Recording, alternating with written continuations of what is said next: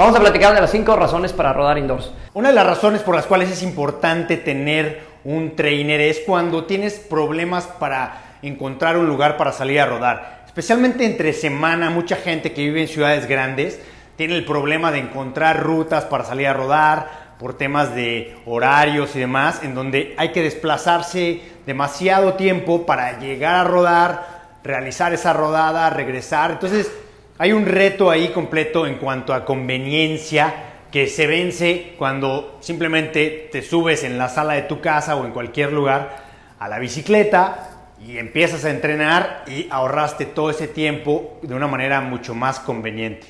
Otro punto, Milo, en los tiempos, ¿no? O sea, imagínate cada vez que te vas a rodar, depende de dónde vivas también. Hay gente que tiene la fortuna de que nada más sale de la casa y se pone a rodar, pero muchas veces tienes que tomar la bici, subirla al auto, desplazarte, llegar a la carretera donde vas a ir. Todo ese tiempo de ida, de vuelta, son muchos tiempos muertos en tema de desplazamiento que con el trainer pues se eliminan. Sí, no tienes absolutamente nada, ya sea que lo tengas montado en tu pain cave, como le dicen algunos, o que lo tengas montado en tu casa, simplemente llegas, te subes y listo, y no hay ese, generalmente, y de acuerdo a lo que hemos visto nosotros, es media hora para ir, subir, ponerte media hora para regresar, si te fue bien. Y hay lugares como la Ciudad de México, ciudades muchísimo más grandes como Monterrey o Guadalajara, donde no puedes salir directo de tu casa, por, también por un tema, pues, al final del día de seguridad que traeremos más adelante. Número tres, creo que la seguridad es otro de los factores interesantes. No hay un riesgo de que vayas a sufrir algún robo, que alguien no te vaya a ver en una curva o que alguien simplemente corras el riesgo de que un coche te pase o que un carro te pase demasiado cerca. Entonces la seguridad se vuelve un punto importante. Utilizar un trainer, un rodillo, como le llames, es mucho, mucho más eficiente que entrenar en la calle.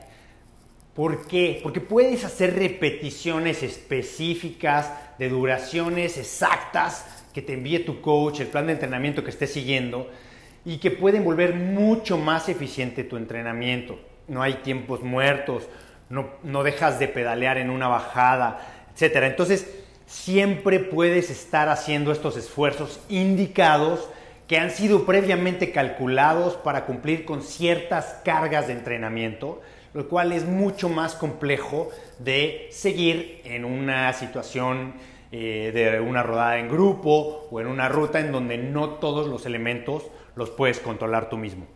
Ahora con los, con los, con los rodillos y los roles se ha vuelto una tendencia muchísimo más social y divertida, Román. Llámale la aplicación, llámale el sentarte a ver una serie, llámale ponerte música, audiobooks, podcast sin ningún riesgo. Ahorita yo creo que lo que revienta todas las situaciones, o sea, en tema de ganar eh, la atención y el entretenimiento de todos, es, por ejemplo, el Swift, ¿no? Empezamos, bueno, nosotros contamos con el CompuTrainer, ¿no? Que era la sensación en su momento, eh, porque podía simular ciertas rutas y demás, y era increíble, pero la verdad es que también se van quedando un poco viejitos y viene gente nueva, nuevas empresas, y ahora el Swift, bueno, Trainer Road, por ejemplo, que no tiene simulación, pero aún así vas viendo tus curvas, y es como que te mantiene atento y ves el nivel de tu esfuerzo gráficamente te da mucho, pero el, Swift, pues el Swift es toda una nueva cultura en el ciclismo. Se vuelve una comunidad ya, inclusive competencias eh, dentro de, del mundo virtual, ¿no? O sea, ya puedes sentar, prepararte para ya un tuvimos campeonato del mundo de, campeonato del mundo que por cierto Lionel Sanders quedó en segundo lugar, pero además lo hace muchísimo más divertido porque tú viviendo en Australia, yo viviendo en México, podemos echarnos una llamada y, estamos rodando al mismo tiempo. Y eso le da un componente social que antes no tenía. Ojo, sí, ya no hay el riesgo de que te voy drafteando y que voy atrás de ti, que cuidado con la caída y todo lo demás, pero sí nos permite al final del día que podamos inclusive tener una junta Mientras estamos dándole al rodillo, ¿no? No, y, también sabes que Milo no, eh, le ha quitado un poco el tema acá medio geek, medio hardcore, ¿no? De que tienes que ser un superatleta para poder estar usando estos elementos. Ahora te fijas cómo estos, temas del Swift y demás están incluyendo a la gente que va iniciando. Pues está buenísimo. Hay gente, es más, hay gente que no es ni ciclista, ciclista, que nunca va a salir a la calle, o probablemente algún día, pero que ahorita solamente lo hacen a manera de entretenimiento, un poco tema de fitness nada más, pero que porque está súper divertido. y ahorita que hablabas ya del desarrollo como tal de los, de los rodillos inteligentes, básicamente tienes un rango de opciones. Antes nada más era el CompuTrainer que era con el que todo el mundo empezó y era el Maquinón, exacto, maquinón.